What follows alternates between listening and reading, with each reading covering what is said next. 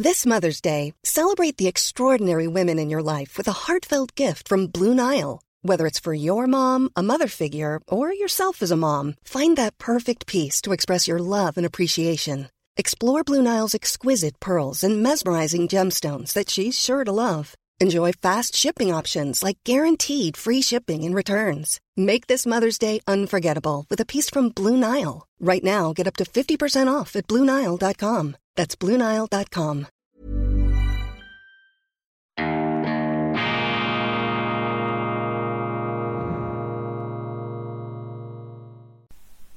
Grüezi miteinander, ganz herzlich willkommen bei Weltwoche Daily, die andere Sicht, unabhängig, kritisch, gut gelaunt, internationale Ausgabe am Montag, dem 26. September 2022. Vielen herzlichen Dank für die zahllosen Zuschriften und auch die euphorischen Reaktionen, die ich bekommen habe auf meine letzten drei Ausgaben, die sich schwerpunktmäßig mit dem Krieg in der Ukraine auseinandergesetzt haben. Und ich gebe Ihnen gerne zu, dass auch ich eine Zeit brauchte, um hier aufzuwachen, um die Fakten zur Kenntnis zu nehmen, die dem widersprechen, was bei uns als unumstößliche Wahrheit von den Medien und von der Politik verkündet, aggressiv uns eingehämmert werden soll. Es ist meine dezidierte Auffassung, dass das Bild,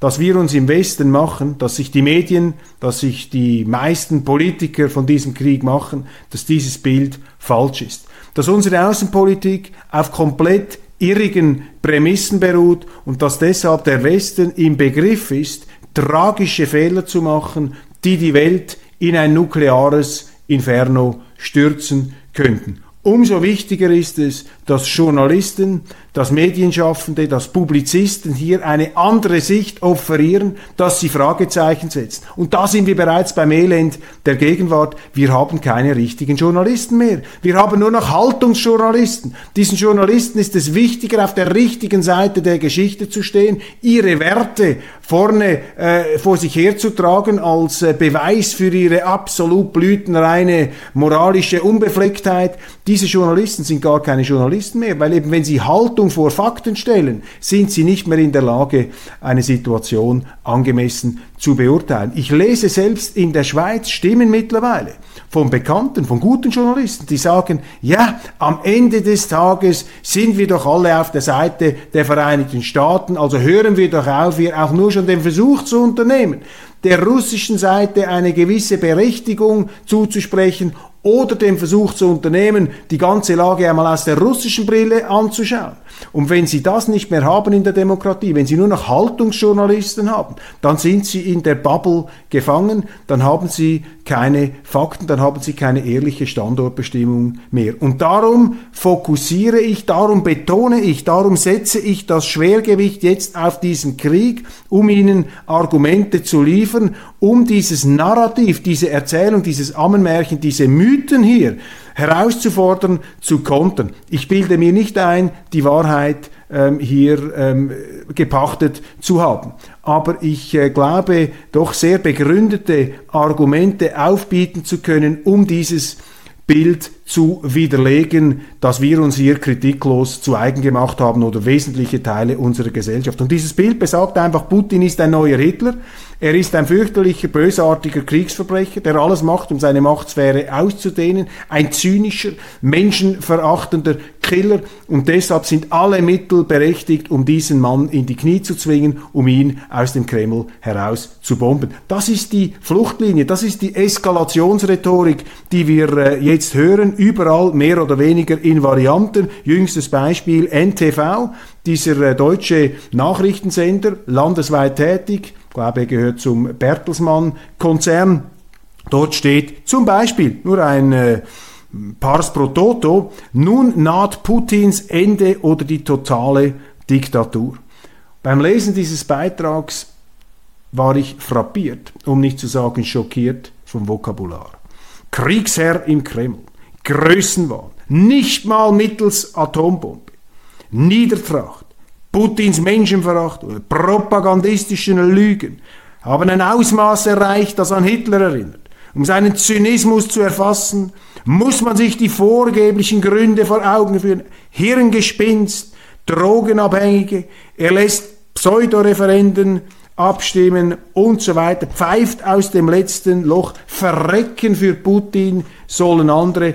Das ist die Sprache, das ist die Tonlage, mit der seriöse Medienhäuser in Deutschland den äh, Sachverhalt zu beschreiben versuchen. Und da muss ich als Historiker sagen, da läuft es mir kalt den Rücken hinunter, meine Damen und Herren. Das ist eine Sprache, die noch aggressiver, die noch brutaler ist als die Sprache, die vor dem Ersten Weltkrieg eingesetzt wurde, um damals die Jugend Europas in die Blutmühlen eines sinnlosen Gemetzels hineinzustürzen auf den Schlachtfeldern der Westfront. Meine, damals ist man pfeifend in den Krieg gezogen und diese Schreibtisch, diese Lehnstuhlstrategen, die da hier mit ihrem entgrenzten, enthemmten, brutalisierten Vokabular die ganze Stimmung noch anheizen, das ist verbales Napalm, diese Leute haben damals auch schon ähm, in die Trompeten äh, gestoßen und haben andere Leute aufgefordert, jetzt da in diesen Schlachtfeldern ihr Leben zu lassen lassen. Jeder Schuss ein Russ, jeder Stoß ein Franzos. Die westliche Zivilisation in einer Art Vernichtungs- und Blutrausch gegen den absolut bösen Feind auf der anderen Seite. Da mischen sich, und da dürfen wir uns keinerlei Illusionen hingeben, selbstverständlich mischen sich in dieses Narrativ auch ganz klar rassistische Untertöne ähm, hinein. Diese Barbaren da, diese Slaven, diese Russen, diese Halbmenschen, diese Untermenschen, die jetzt die europäische Zivilisation bedrohen, die unser äh, Urfeind sind, die müssen ein für alle Mal auf den ihnen gebührenden Platz zurückgehauen, zurückgeschlagen, zurückgebombt werden. Das ist hier etwas der äh, Oberton, das ist hier ungefähr der Assoziationsraum, der aufgespannt wird. Und das ist sehr, sehr gefährlich. Darum drücke ich das auch hier in deutlichen Worten aus, weil das ist eine Sprache, das ist eine Atmosphäre, das ist eine Stimmung, in der Frieden durch Verhandlung unmöglich wird. Und jetzt sind wir in einer Situation, meine Damen und Herren, wo der Präsident, der demokratisch gewählte Präsident des größten Landes der Welt, eine Teilmobilmachung seiner Streitkräfte beschlossen hat und hinzugefügt hat, es sei kein Bluff, dass er zur Verteidigung der russischen Heimaterde Nuklearwaffen einsetzen werde. Was machen unsere Medien? Was machen unsere Haltungsjournalisten? Ja, sie lachen, sie höhnen. Ja, der pfeift aus dem letzten Loch. Putins Bluff.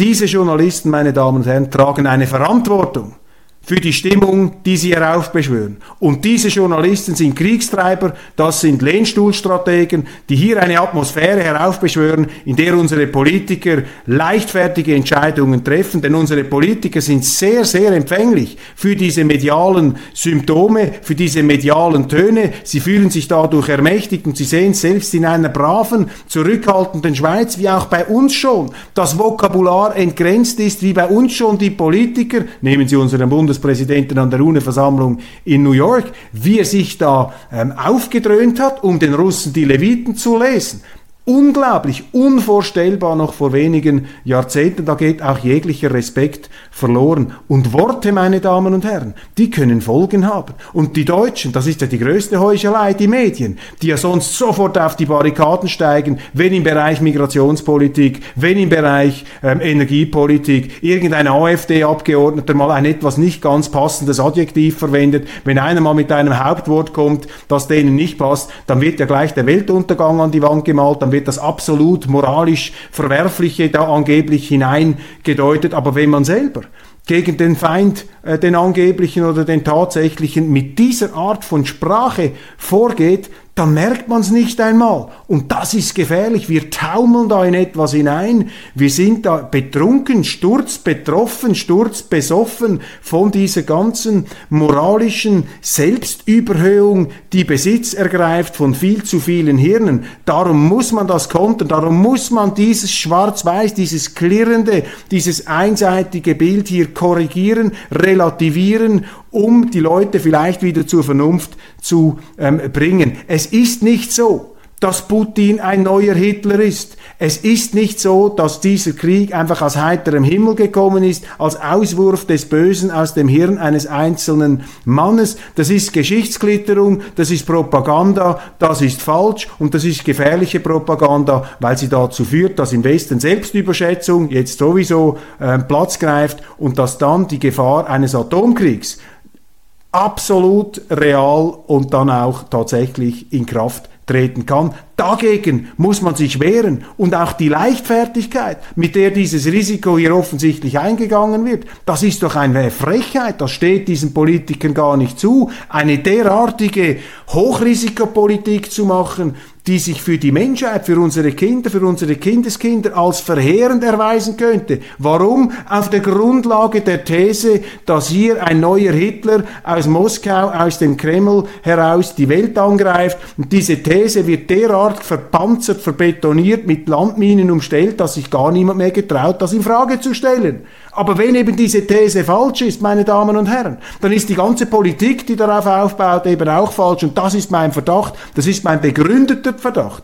dass sich der Westen hier verrennt. Und ich nehme, um das darzulegen, um Ihnen das vor Augen zu führen, und um die Zeit hier auch nicht zu überschreiten, nehme ich die UNO-Rede von US-Präsident Joe Biden, um anhand seiner Aussagen dieses Narrativ, diesen Mythos dieses Feindbild ähm, zu kontern, zu hinterfragen, das jetzt ähm, absolut kritiklos bei uns zu einer Art geopolitischem Industriestandard erklärt worden ist. Joe Biden, er bringt in einem Statement von bemerkenswerter Doppelmoral und Heuchelei all diese Irrtümer und Irreführungen auf den Punkt, mit denen wir es im Moment hier ganz klar und unzweideutig zu tun haben. Ich orientiere mich am Wortlaut, meine Damen und Herren, ich orientiere mich am Wortlaut der äh, deutschen Übersetzung, die wir auch auf Weltwoche online publiziert haben. Übrigens zusammen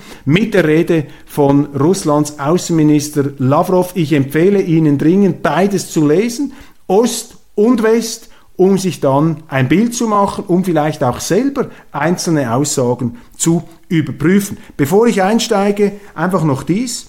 Ein amerikanischer Navy-Admiral Charles A. Richard hat in einer, äh, an einer Tagung in Washington gesagt, dass die Gefahr eines Nuklearkriegs sehr real ist. Also einfach das als äh, Kontrapunkt zu dem, was Sie in den Zeitungen lesen, zu dieser ganzen frenetischen Überheblichkeit, zu dieser frivolen Leichtfertigkeit, mit der jetzt durch unsere Journalisten, durch unsere Politiker mit der realen Gefahr eines Atomkriegs jongliert wird. Ich bin mittlerweile zur Einsicht gekommen, dass die Gefahr eines Atomkriegs noch größer ist als damals bei der Kuba-Krise 1962. Warum ist die Gefahr heute größer? Weil die Führer im Westen verrückt geworden sind, weil das einfach nicht mehr Sachpolitiker sind. Damals hatten wir auch eine extreme Konfrontation. Leider verstehen sehr viele Leute die Kuba-Krise nicht. Was ist genau passiert? Der damalige Sowjetführer Khrushchev wollte Atomraketen stationieren auf Kuba. Warum hat er das gemacht? Weil zuvor die Amerikaner Atomraketen in der Ukraine, äh, Entschuldigung, in der Türkei stationiert haben, ähm, weil sie das NATO-Mitglied Türkei mit Atomraketen ausgestattet haben. Und darauf antwortete die Sowjetunion ihrerseits mit Atomraketen auf Kuba. Es kam zu einer sehr, sehr brenzligen zu einem Situation, zu einem Showdown und am Schluss hat man sich geeinigt, Khrushchev ist mit seinen Atomraketen abgezogen und was man bei uns viel zu wenig zur Kenntnis genommen hat, auch die Amerikaner haben ihre Atomraketen aus der Türkei abgezogen. Also dieser, diese Kuba-Krise, ist nicht vom Westen gewonnen worden, durch die Tough Guy-Mentalität von John F. Kennedy, sondern sie ist durch einen Kompromiss gelöst worden und dieser Kompromiss war nur möglich, weil Kennedy und Khrushchev auf Augenhöhe miteinander diskutiert haben und weil es einen gegenseitigen Respekt gab zwischen diesen beiden Führern. Aber was haben wir denn heute? Heute haben wir, eine haben wir ein Amerika, das nicht bereit ist, auch nur einen Millimeter zuzugestehen, Rechtmäßigkeit und Berechtigung, Legitimität dem russischen Standpunkt, einem Standpunkt, der viel, viel älter ist und viel, viel klarer ist, als jetzt dieser Einmarsch vermuten lässt und wie er auch ausgeschlachtet wird. Wir haben heute null Vertrauen und leider sind heute auf der westlichen Seite die ganz großen Eskalationspolitiker da, die mit dem Feuer spielen. Damit nehme ich nicht die Verantwortung von Putin weg, aber die Frage ist doch, wie sehen das die Russen? Und Putin sieht das nicht als aggressiven Akt. Aus der Sicht von Putin hat er in Notwehr gehandelt, genauso wie die Amerikaner aus ihrer Sicht in Notwehr gehandelt hätten 1962, als die Sowjetunion im Begriff war, Atomraketen in den unmittelbaren Vorgarten der USA zu stellen. Und übrigens, wenn das heute der Fall wäre, was die Amerikaner in der Ukraine machen, aber ich komme noch darauf, dann hätten sie schon längst eingegriffen und hätte gesagt, der Kriegstreiber, das ist Russland, das sich da aggressiv an unsere Landesgrenzen heranwagt. Also, der Nuklearkrieg ist real. Lassen Sie sich da nicht einlullen, lassen Sie sich da nicht irgendetwas erzählen von den Journalisten. Gehen wir in die beiden Rede. Erster Punkt, ganz am Anfang, er sagt, dieser Krieg ist die Wahl eines einzigen Mannes, ist die einsame Entscheidung eines Mannes, nämlich Wladimir Putins. Es stimmt, meine Damen und Herren, Putin hat den Entscheid getroffen, hineinzugehen.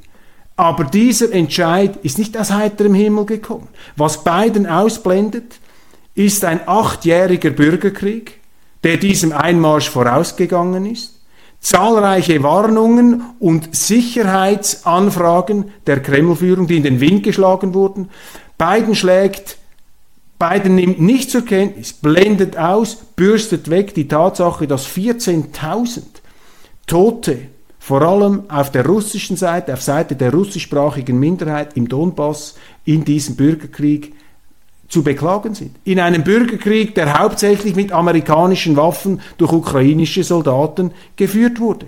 Das ist der Hintergrund dieses Kriegs.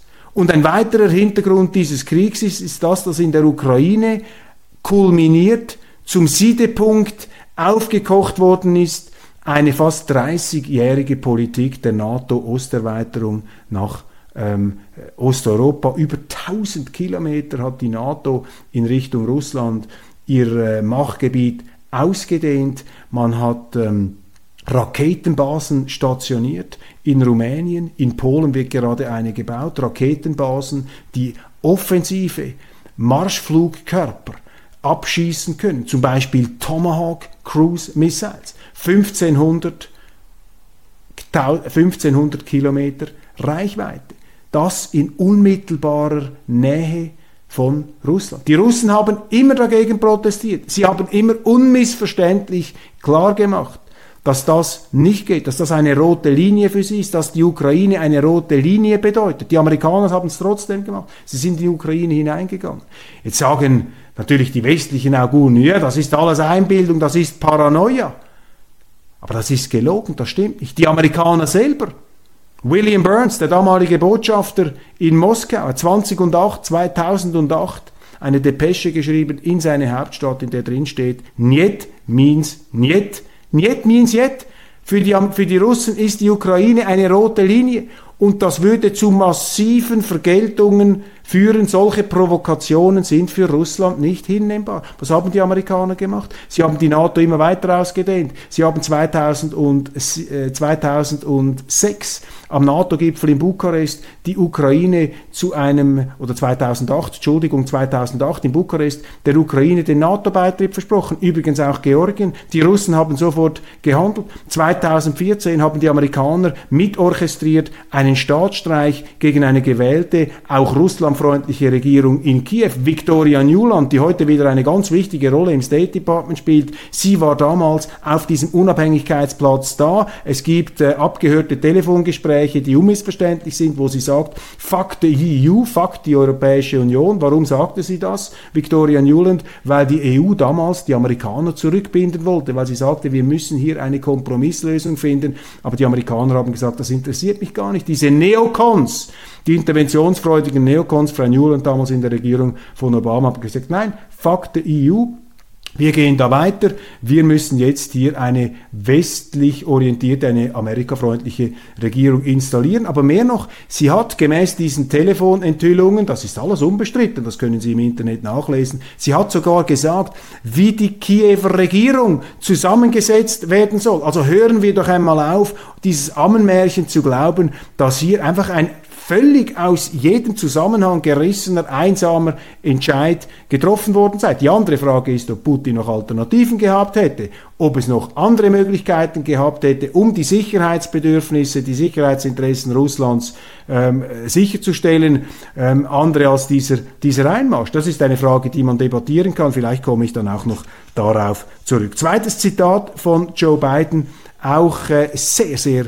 bemerkenswert. Russland hat schamlos gegen die Grundprinzipien der Charta der Vereinten Nationen verstoßen. Kein wichtigeres als das eindeutige Verbot, Achtung, jetzt müssen Sie zuhören, dass sich Länder das Hoheitsgebiet ihres Nachbarn mit Gewalt aneignen dürfen. Meine, das ist jetzt Manipulation pur. Was Biden hier macht, mit diesem eingeschobenen Hoheitsgebiet ihres Nachbarn, damit lenkt er den Blick weg von den ungezählten Völkerrechtsverstößen der Vereinigten Staaten, die in Dutzenden von Ländern völkerrechtswidrig einmarschiert sind, hineingegangen sind, die Souveränität nicht akzeptiert haben, aber es waren eben nicht die Nachbarn. Gut, sie sind auch mal in Mexiko einmarschiert, aber damals gab es die NATO noch nicht. Also das ist reine Propaganda. Das steht nicht in der UNO. In der UNO-Charta steht, dass die Verletzung der Souveränität eines Landes ein Bruch mit dem Völkerrecht ist. Und diesen Bruch mit dem Völkerrecht,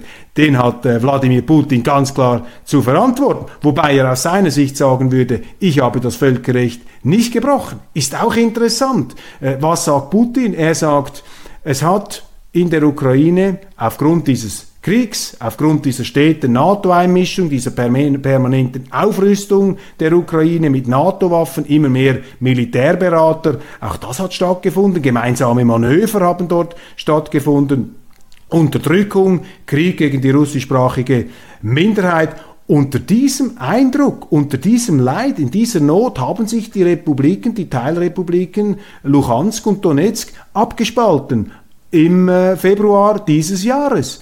Und das habe Russland anerkannt und kurz darauf haben diese ähm, Teilrepubliken Russland um Hilfe gebeten, um sich gegen den Aggressor aus Kiew zur Wehr zu setzen. Das ist die Argumentation der Russen. Sie sagen, sie haben nicht völkerrechtswidrig gehandelt, sondern völkerrechtskonform. Und das kann man nicht einfach so leicht wegwischen, denn Putin benutzt das gleiche Argument, das damals der Westen benutzt hat in Jugoslawien als sich der Kosovo abgespalten hat von Jugoslawien. Da waren die Leute in Belgrad auch nicht erfreut. Die haben gesagt, nein, das gehört doch zu uns. Aber der Westen hat das sofort, diese Unabhängigkeitserklärung akzeptiert, hat sie zum äh, äh, völkerrechtlichen Standard genommen und kurz darauf ist dann die NATO hineingegangen, auch auf Ersuchen des Kosovo. Es gäbe da einen Genozid, eine Ermordung von eine geplante oder eine bevorstehende oder bereits laufende Massenermordung von äh, durch Serben an Kosovaren. Da müsse man helfen. So hat man diesen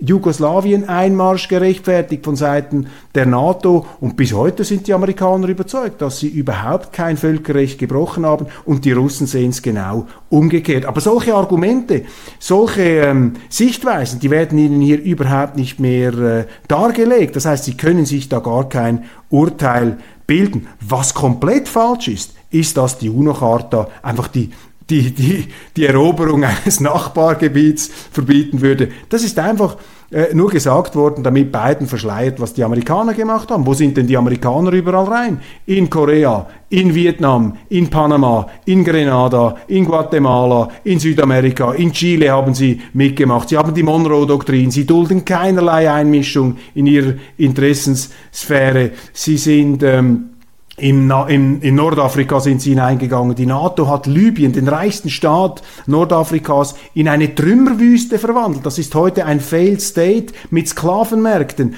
Die Amerikaner sind in Afghanistan hineingegangen, zweimal im Irak, völkerrechtswidrig, Einmärsche auf der Grundlage von Lügen. Das ist die Realität. Die Amerikaner sind jetzt noch in Syrien drin ebenfalls die territoriale Integrität dieses Staats verletzend und Ex-Präsident Trump hat zu Protokoll gegeben, dass die Amerikaner den Syrern Öl stehlen. Das ist die Realität, meine Damen und Herren. Und Joe Biden ist der Letzte, der Oberheuchler, der da den äh, Russen Vorwürfe machen könnte. Die Russen argumentieren wie die NATO vor dem, äh, während des Jugoslawienkriegs und sie sind sich keinerlei äh, Bruch äh, des Völkerrechts bewusst und ich glaube, dass sie das ehrlich so sehen. Und das zeigt ihnen eben, dass das Völkerrecht kein universeller Standard ist, sondern Völ das Völkerrecht ist immer auch das, was die Großmächte, die Vetomächte daraus machen. Am Schluss müssen sie sich selber verteidigen können und am Schluss muss man hier wieder eine Einigung finden, denn alle haben das Völkerrecht gebrochen und die Amerikaner vermutlich am meisten. Nächstes Zitat. Die Welt sollte diese ungeheuerlichen Handlungen als das erkennen, was sie sind. Putin behauptet, er habe handeln müssen, weil Russland bedroht wurde. Aber niemand hat Russland bedroht und niemand außer Russland hat den Konflikt gesucht. Auch das ist eine glatte Lüge. Die Amerikaner haben die NATO-Osterweiterung gemacht, ich habe es bereits gesagt, über 1000 Kilometer. Sie haben die Ukraine in den letzten acht Jahren zu einem NATO-Außenposten aufgerüstet. Sie haben alle Sicherheitsbegehren der Russen verweigert. Sie haben gesagt, nein, wir geben keine Garantie ab, dass die Ukraine nicht in die NATO kommt. Dieser Krieg hätte problemlos verhindert werden können, wenn die Russen einfach, äh, wenn die Amerikaner und die Ukraine gesagt hätten, nein, wir wollen wir gehen nicht in die NATO, dann wäre fertig gewesen. Und wir hören mit dieser Diskriminierung der russischsprachigen Minderheiten im Donbass-Gebiet auf. Das ist die Grundvoraussetzung. Die Amerikaner haben die Ukraine bis auf die Zähne bewaffnet. Sie haben Manöver durchgeführt in Estland, sogar mit Übungen, die das russische Territorium ähm, zumindest übungshalber theoretisch bedroht haben. Sie haben in Rumänien und in Polen nachdem die Amerikaner den ABM-Vertrag aufgekündigt haben, auch offensiv einsetzbare Raketenbasen installiert. Damit haben sie alle Versprechen und Zusagen gebrochen, die sie beim Fall der Berliner Mauer der damaligen Sowjetführung gegeben haben. Natürlich, das sind keine rechtlich verbindlichen Versprechen, aber man hat das den Russen gesagt, man hat sie im Glauben gelassen, dass die Amerikaner hier diesen Sieg im Kalten Krieg nicht dermaßen ausnützen werden. Darüber hat man sich einfach hinweggesetzt. Das ist dokumentiert, das sagen auch Amerikaner und das haben auch Amerikaner davor gewarnt, diese Ostausdehnung zu machen. Aber es ist eben mehr als die Ostausdehnung, die zu diesem Bedrohungsgefühl, dem legitimen Bedrohungsgefühl der Russen geführt hat. Es ist nämlich auch die Stationierung dieser Raketenbasen. Es ist die Aufkündigung wichtiger Abrüstungsverträge durch die Vereinigten Staaten, den ABM-Vertrag, den INF-Vertrag und es ist auch die real existierende Interventionspolitik der NATO, die sich da frech immer wieder in andere Länder hineingemischt hat, natürlich unter dem Bruch aller völkerrechtlichen Gepflogenheiten, selber aber ähm, denen, ähm, die das kritisieren, ähm, in, aller, äh, in allem Selbstbewusstsein äh, quasi den Vogel zeigen. Das geht nicht. Und da kommt noch etwas dazu. Man hat die Russen natürlich auch in dem Sinn brüskiert, als man gesagt hat, als diese Sicherheitsbedenken kamen als man legitim darauf hingewiesen hat. Es gab übrigens auch gemeinsame Manöver mit den ukrainischen ähm, mit der ukrainischen Marine äh, im Schwarzen Meer. Auch das haben sie gemacht. Und in einem Fall ist sogar einmal ein britisches ähm, Gefechtsboot in russische Gewässer hineingefahren. Die Ukrainer haben 2015 angefangen im Donbass mit türkischen Drohnen die Zivilbevölkerung abzuschießen. 2015, Minsker Abkommen 2, das war der Friedensvertrag. Die Russen haben das gemacht, man hat gesagt, ihr dürft da nicht mehr rein, ihr müsst diese Minderheitsrechte akzeptieren. Was haben die Ukrainer gemacht? Poroschenko, der damalige Präsident, hat zugegeben. Ich habe nie daran gedacht, dieses Minsker Abkommen einzuhalten. Es ging immer nur darum, ähm, Zeit zu gewinnen. Keine Bedrohungslage für Russland. Was haben die Amerikaner gesagt? Lloyd Austin, der Verteidigungsminister. Jetzt das Zitat. Wir müssen Russland nachhaltig schwächen. Joe Biden im letzten März in Polen dieser Mann, gemeint ist Putin, kann nicht an der Macht bleiben. Die Amerikaner haben ihr Kriegsziel längst verändert, ist nicht mehr den Schutz, der Schutz der Ukraine, die Verteidigung der Ukraine. Sie wollen jetzt Russland schwächen, sie wollen Putin wegfegen. Das ist ein Spiel mit dem Atomkrieg. Das ist dermaßen unseriös, dermaßen gefährlich, dermaßen risikobehaftet. Das geht nicht. Das ist fürchterlich. Russland hat legitime Gründe, sich bedroht zu fühlen. Es sind nicht die Russen, die ihre Raketenbasen vor der Haustür der Amerikaner aufgestellt haben. Es ist umgekehrt. Es sind nicht die Russen, die ihre Zusagen gegenüber den Amerikanern gebrochen haben nach dem Ende des Kalten Krieges. Es sind die Amerikaner. Und wie will man sich da dem Eindruck oder der Einschätzung versperren, dass die Amerikaner, denen ich ja auch näher stehe vom ganzen System her, dass die Amerikaner in den letzten 30 Jahren, ob sie es gewollt haben oder nicht, zusehends zu einer aggressiven Macht geworden sind. Ich will gleich noch einen Punkt anfügen. Wenn Sie diese Fakten sich vor Augen führen, dann beginnen Sie etwas äh, zu stutzen und zu rätseln. Ob eigentlich die Beschreibung stimmt, dass der Westen in einen Weltkrieg hineinschlaf wandelt. Sie könnten auf, ketzerische, auf den ketzerischen Gedanken kommen, A lot can happen in the next three years. Like a chatbot may be your new best friend. But what won't change? Needing health insurance. United Healthcare Tri Term Medical Plans are available for these changing times.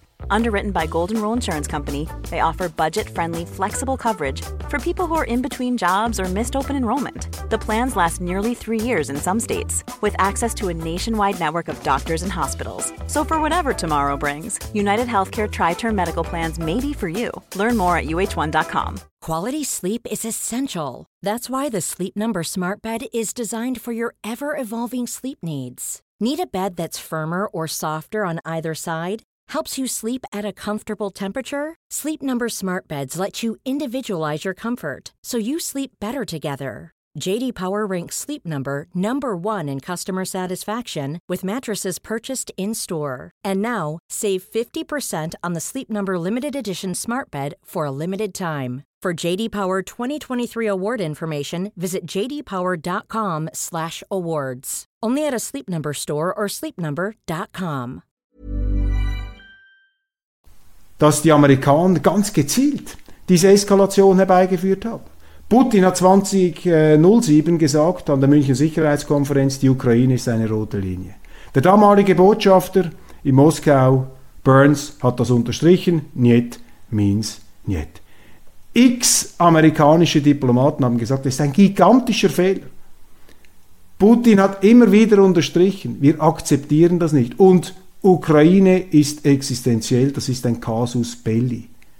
Die Amerikaner haben es trotzdem gemacht. Sie haben die Ukrainer darin unterstützt, eine kompromisslose, auf Kollision gebürstete Außenpolitik gegen Russland zu machen. Es sind Briefe aufgetaucht, Carnegie Endowment for Peace Moskau, also kein russischer Think Tank, ein westlicher Think Tank.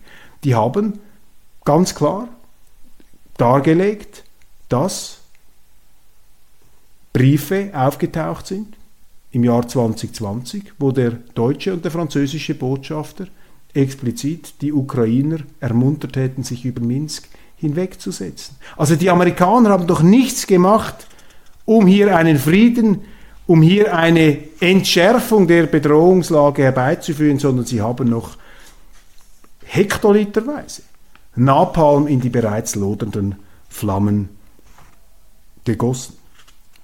Was sie wollen, wie sie wollen auch, nächstes Zitat, die Vereinigten Staaten, dass dieser Krieg unter gerechten Bedingungen endet, unter Bedingungen, für die wir alle unterschrieben haben. Ja, wenn das so wäre, Joe Biden, Warum haben dann die Amerikaner die Sicherheitsgarantien verweigert? Warum haben sie den Russen keinen Kompromiss angeboten? Warum haben sie nicht gesagt, ja, ist okay? Wir gehen nicht in die NATO hinein. Warum haben Sie das Istanbuler Abkommen von 1999 missachtet, in dem drin steht, ja, dass jedes Land frei ist, seine militärischen Bündnisse zu wählen, aber eben nicht auf Kosten eines anderen Vertragsstaats, was offensichtlich der Fall ist, wenn die Ukraine in die NATO hineingeht. Warum haben die Amerikaner diesen Vertragsbruch geduldet? Warum haben die Amerikaner ähm, den Ukrainern nicht gesagt, findet einen Kompromiss? Warum haben sie diese Sicherheitsgarantie verweigert? Warum haben sie noch 2021 mit den Ukrainern Verträge abgeschlossen? Die die vollständige NATO-Integration bekräftigt haben, plus Rückeroberung der von Russland besetzten, annektierten bzw. sezessionierten Gebiete, denn die Krim hat sich sezessioniert, losgelöst, da ist kein Schuss gefallen, die haben ein Referendum gemacht, sie wollen lieber zu Russland gehören. Man hat hier ganz aggressive Kriegsziele gemacht, noch Ende 2021 und als alles leer war, als alles, in die, als alles aussichtslos war, letzter Schritt sind die Russen einmarschiert. Und da kann man sich schon die Frage stellen, wer hat diesen Krieg eigentlich herauf beschworen. Wer hat hier eigentlich die Grundlagen gelegt, dass sich eine Atommacht dermaßen in die Ecke gedrängt sah, dass sie das machte, was die Amerikaner in einer ähnlichen Ausgangslage schon viel früher gemacht hätten. Und warum haben die Amerikaner, wenn sie denn so interessiert sind an einem Frieden, warum haben sie die Einigung vom letzten April zwischen der Ukraine und Russland torpediert. Damals, und das meldet Foreign Affairs, ein sehr Amerika-freundliches, dem State Department nahestehendes Organ, in einem Artikel von Fiona Hill, einer Offiziellen, die für Obama gearbeitet hat, die total gegen Putin ist, aber auch sie muss zugeben, dass es eine, eine Einigung gegeben habe, und zwar stützt sie sich auf amerikanische Quellen, dass es eine Einigung gegeben habe zwischen Moskau und äh, Kiew bezüglich eines Friedens.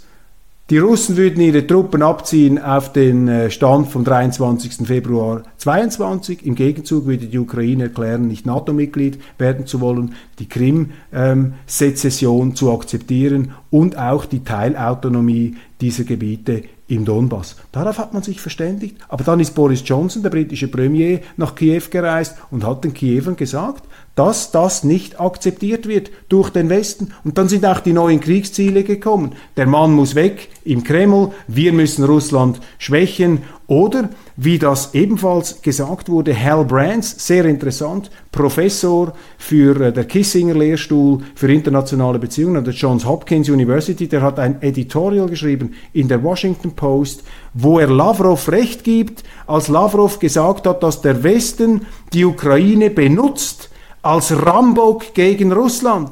Und Hal Brands, der Professor für internationale Beziehungen, Kissinger Lehrstuhl an der Johns Hopkins University, in einem Editorial für die äh, Washington Post, hat das äh, eins zu eins äh, so ähm, äh, unterschrieben. Hier, ich habe den Text Washington Post. Russia is right.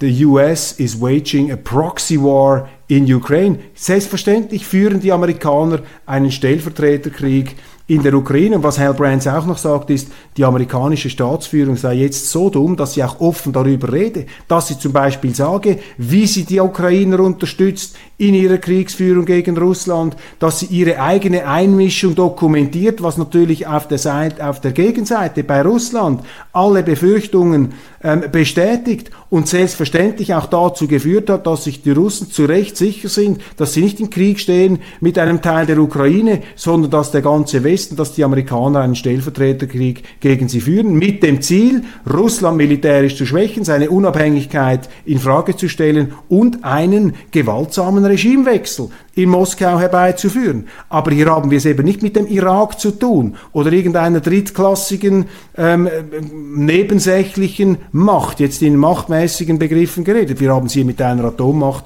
mit 6500 Atomsprengköpfen zu tun und diese Politik ist fahrlässig und die Amerikaner sehen es ja selber. Sie haben ja die Leute, die das so darstellen. Das ist nicht Kreml-Propaganda. Hal Brands, Johns Hopkins Universität. Gehen wir wieder zurück zu Joe Biden. Ich lehne den Einsatz von Gewalt und Krieg zur Eroberung von Nationen oder zur Ausweitung von Grenzen durch Blutvergießen ab. Schön wär's. Die Amerikaner haben seit 1991 nach eigenen Statistiken 251 Mal in anderen Ländern interveniert. Sie sind rein in Korea, in Vietnam, in Panama, in Grenada, in vielen Ländern Mittel- und Südamerikas. Sie dulden keine Einmischung. Sie haben die Ukraine aufmunitioniert. Sie haben Libyen in Schutt und Asche gelegt. Sie stehen immer noch in Syrien. Sie haben zwei Irakkriege geführt. Sie sind in Afghanistan präsent gewesen und wieder ähm, davongerannt. Sie funken in die ähm, südchinesische Meer hinein. Sie haben äh, Taiwan äh, Beistand in einem bewaffneten Konflikt versprochen. Also die Amerikaner haben zur Durchsetzung ihrer Ziele immer Gewalt und Krieg eingesetzt. Jetzt, ich stehe den Amerikanern auch nahe und näher als den Russen. Aber das hier ist pure Heuchelei und mit so einer Heuchelei, die bei uns auch noch kritiklos nachgebetet wird, beschädigen die Amerikaner den Rest der Glaubwürdigkeit, der ihnen noch geblieben ist. Es ist kein Geheimnis, dass die Vereinigten Staaten und ich als Präsident im Wettstreit zwischen Demokratie und Autokratie eine Vision für unsere Welt vertreten, die auf den Werten der Demokratie beruht. Ja, in ihren Kriegen haben die Amerikaner immer wieder Diktaturen unterstützt, wenn sie ihren Interessen diente. Und man darf sich heute auch die Frage stellen, wie weit sich undemokratische Strömungen im Westen, in den Vereinigten Staaten verbreiten. Stichwort Woke-Ideologie, der neue Sozialismus. Oder schauen Sie in die Europäische Union, Frau von der Leyen. Die hat ja vor den Wahlen in Italien gesagt, wenn da die Rechten an die Macht kommen, dann setzen wir die gleichen Instrumente ein wie, wie bei Polen und Ungarn, um hier entgegenzusteuern. Diese Leute, die sich da zu Gralshütern der Demokratie erklären, die sind im Begriff, die Demokratie bei uns abzuschaffen. Das ist doch die Realität, meine Damen und ähm, Herren, die Mitglieder des UNO-Sicherheitsrats, wie der Joe Biden, einschließlich der Vereinigten Staaten, sollten die UNO-Charta konsequent aufrechterhalten und verteidigen und von der Anwendung des Vetos absehen, außer in seltenen, außergewöhnlichen Situationen. Ich meine, das ist eine Heuchelei. Da müssten eigentlich die Leuchter im UNO-Vollversammlungssaal in New York von der Decke fallen, weil das dermaßen schlagend ist an ähm, Doppelmoral, an Heuchelei, das ist fast nicht mehr auszuhalten. Also Entschuldigung, die Amerikaner haben 82 Mal das Veto in Anspruch genommen im UNO-Sicherheitsrat, nur die Russen noch ein bisschen mehr, die Chinesen 17 Mal und jetzt kommt Joe Biden und sagt, ihr solltet sparsamer das Vetorecht einsetzen, das Vetorecht, das sie am meisten einsetzen. Wie stark, wie groß ist eigentlich der Respekt der Amerikaner vor den UNO-Institutionen? Er hat auch aufgerufen, jetzt in äh, in, äh, in New York hier äh, die UNO-Institutionen ähm, zu, ähm, zu hochzuhalten, auf keinen Fall eine Verletzung dieser Institutionen zuzulassen. Auch das, das ist pure Doppelmoral. Die Amerikaner haben den sogenannten Hague Act, den American Service Members Protection Act. Wissen Sie, was das ist? Kommt von August 2002. Hague Invasion Act ist sozusagen der Spitzname. Mit diesem Gesetz haben sich die Amerikaner die Macht gegeben, alles zu tun, um einen amerikanischen Staatsbürger, der am Kriegsverbrechertribunal in Den Haag angeklagt ist, aus Holland herauszuholen. Also mit militärischen Mitteln könnte man in die Niederlande einfallen, könnte man dieses äh, Gericht stürmen, den äh, Kriegsverbrecher, das Kriegsverbrechertribunal, um einen dort angeklagten Amerikaner in die Vereinigten Staaten zurückzuholen. Also die Amerikaner akzeptieren eine der wichtigsten UNO-Institutionen nicht, nämlich das Kriegsverbrechertribunal. Ja, sie gehen doch weiter, sie sagen, wir können mit militärischen Mitteln jeden amerikanischen Staatsbürger dort befreien. Das sind die Leute, die jetzt den Russen vorhalten, sie würden die UNO-Institutionen nicht ähm, ausreichend respektieren. Nächstes Zitat. Wir suchen keinen Konflikt, wir streben keinen kalten Krieg an. Wir verlangen von keiner Nation, sich zwischen den Vereinigten Staaten und einem anderen Partner zu entscheiden. Wir wollen keinen Kalten Krieg. Warum dehnt sich dann die NATO immer weiter aus? Warum rüstet man die Ukraine auf? Warum redet man von Regimewechsel in Moskau? Warum redet man, wie Mike Pompeo, der frühere Außenminister, von einem Regimewechsel in Peking? Auch das hat er gemacht. Alles dokumentiert, kann alles nachgelesen werden. Hier im Guardian Mike Pompeo, Mike Pompeo sagt, die freie Welt muss China verändern oder China wird uns verändern. Das ist der Aufruf zum Regimewechsel, zum Systemwechsel. Das sind die Amerikaner, die keinen kalten Krieg wollen. Sie merken es gar nicht, wie aggressiv in Peking, in Moskau diese Sätze unterlegt mit der Militärgewalt der NATO ankommen müssen. Das ist die Realität. Und das Problem ist, dass die Europäische Union, dass Europa schwach ist. Wir hängen am Gängelband der Vereinigten Staaten. Es gibt keinen Politiker mehr, der sich getraut, hier entgegenzuhalten, der sich ähm, zutrauen würde, den Amerikanern etwas Vernunft ähm, zurückzubringen. Und das ist die große Gefahr. Wenn man so betrunken ist von der eigenen Richtigkeit, von der eigenen moralischen Überlegenheit, dann ist man eben bereit, die größten Dummheiten zu machen. Und wenn man gleichzeitig die andere Seite geradezu ins Unmenschliche, in den untermenschlichen Bereich abserviert, dann ist das Ungleichgewicht besonders gefährlich. Und im Moment sind die Medien nicht in der Lage bei uns, diesen Sachverhalten gerecht zu werden, eben wegen dieses Haltungsjournalismus, wo jeder ähm, das Gefühl hat, er müsse ähm, letztlich nicht die Fakten berichten, sondern nur zeigen, dass er auf der richtigen Seite stehe. Letzter Punkt hier. äh, Zitat aus der Rede von Joe Biden, wir sind bestrebt, wir sind bestrebt, Frieden und Stabilität in der Straße von Taiwan aufrechtzuerhalten. Wenn das so ist, warum geht dann Nancy Pelosi nach Taiwan? Warum hat Joe Biden in einer Rede gesagt, man werde in einem militärischen Konflikt selbstverständlich Taiwan zur Seite stehen. Und dann fragt sich der gleiche Präsident noch in der gleichen Rede, und auch heute droht China, wie ich bereits sagte, in unverantwortlicher Weise mit dem Einsatz von Atomwaffen. China führt eine beispiellose Aufrüstung von Atomwaffen ohne jegliche Transparenz durch. Wenn die Amerikaner sich so verhalten, müssen Sie sich ja nicht wundern, dass auch die anderen nicht auf Abrüstung setzen. Wenn die Amerikaner aus allen Abrüstungsverträgen aussteigen, ABM, INF, wenn sie den Nuklearvertrag mit Iran aufkündigen, ja, dann führt das ja automatisch zu einer unsichereren Welt, die sie aber selber heraufbeschwören, niemand anderer. Und das wird bei uns nicht äh, besprochen, das wird bei uns nicht abgehandelt. Und darum musste ich das hier in aller Detailliertheit Ihnen vor Augen führen, meine Damen und Herren. Nicht, weil ich glaube, dass ich jetzt hier dieses äh, Narrativ von Putin als neuem Hitler mit einer Gegendämonisierung kontern möchte. Die Amerikaner sind ein, ein großartiges äh, Volk, sind, haben einen großartigen Staat, in vielerlei Hinsicht ähm, äh, vorbildlich und mit einem großen, auch historischen Leistungsausweis, wo sie Europa geholfen haben. Aber die Amerikaner sind eben auch nicht perfekt und die amerikanischen Linken sind jetzt besonders gefährlich, weil sie hier auf einem Ideologietrip der Weltbeglückung sind, der moralischen Selbstgerechtigkeit. Das ist dieser Woke-Sozialismus und dem müssten wir in Europa entgegentreten, auch die neutrale Schweiz. Es wäre doch wichtig, hier neutrale Journalisten zu haben, aber Sie haben es gehört, auch bei uns sagen sie bereits, wir sind Atlantiker und man muss doch auf der richtigen Seite stehen. Nein, sie müssen nur versuchen, die Wirklichkeit zu erfassen. Sie müssen versuchen, die Sache so differenziert und aus vielfältigen Perspektiven heraus zu beurteilen. Nur so können Sie sicherstellen, meine Damen und Herren, dass Sie nicht selber mitwirken an einer Selbsthypnose, an einer atmosphärischen Aufheizung, die die Menschheit in einen Abgrund stürzt. Meine Damen und Herren, das war noch einmal eine Schwerpunktsendung aus aktuellem Anlass international zum Krieg in der Ukraine, weil das das größte Thema ist, die größte Gefahr, der wir uns im Moment stellen müssen, der Gefahr eines Atomkriegs, nicht einfach nur monokausal heraufbeschworen durch einen Verrückten angeblich im Kreml, der aus dem letzten Loch pfeift, sondern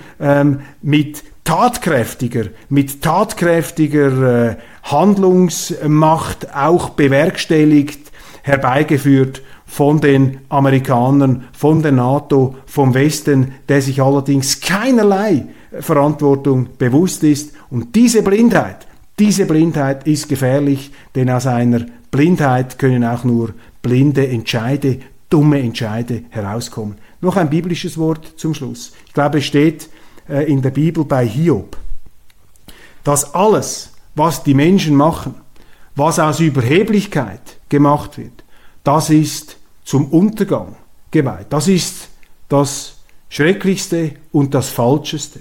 Nur das, was aus einer bestimmten Demut, aus einer Bescheidenheit heraus gemacht wird, hat die Chance auf Bestand.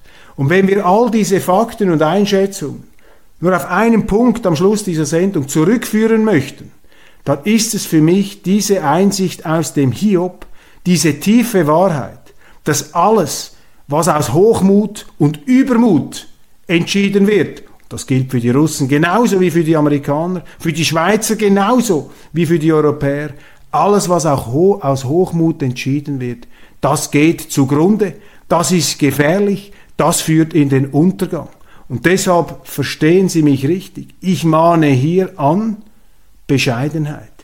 Ich habe auch diesen leidenschaftlichen Vortrag gehalten, um hier bestimmten Leuten, die nicht mehr zugänglich zu sein scheinen, für anderslautende Argumente, um denen hier die Ohrenstöpsel rauszureißen, bilde mir ein, dass das immer noch möglich ist, um sie wenigstens ein bisschen sensibler zu machen für die Möglichkeit, dass die Art und Weise, wie Sie sich die Welt im Moment zurechtgelegt haben, dass das nicht die absolute Wahrheit ist und dass aus dem, was Sie für die absolute Wahrheit halten, dass daraus Verderben, Untergang und ein Weltenbrand herauskommen kann. Meine Damen und Herren, vielen Dank.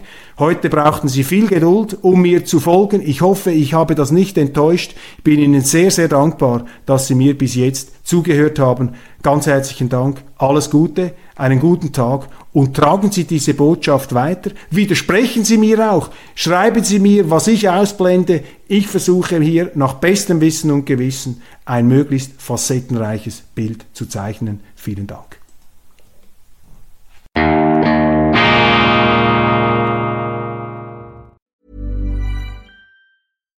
Hi, I'm Daniel, founder of Pretty Litter. Cats and cat owners deserve better than any old fashioned litter. That's why I teamed up with scientists and veterinarians to create Pretty Litter. Its innovative crystal formula has superior odor control and weighs up to 80% less than clay litter. Pretty Litter even monitors health by changing colors to help detect early signs of potential illness. It's the world's smartest kitty litter. Go to prettylitter.com and use code ACAST for 20% off your first order and a free cat toy. Terms and conditions apply. See site for details.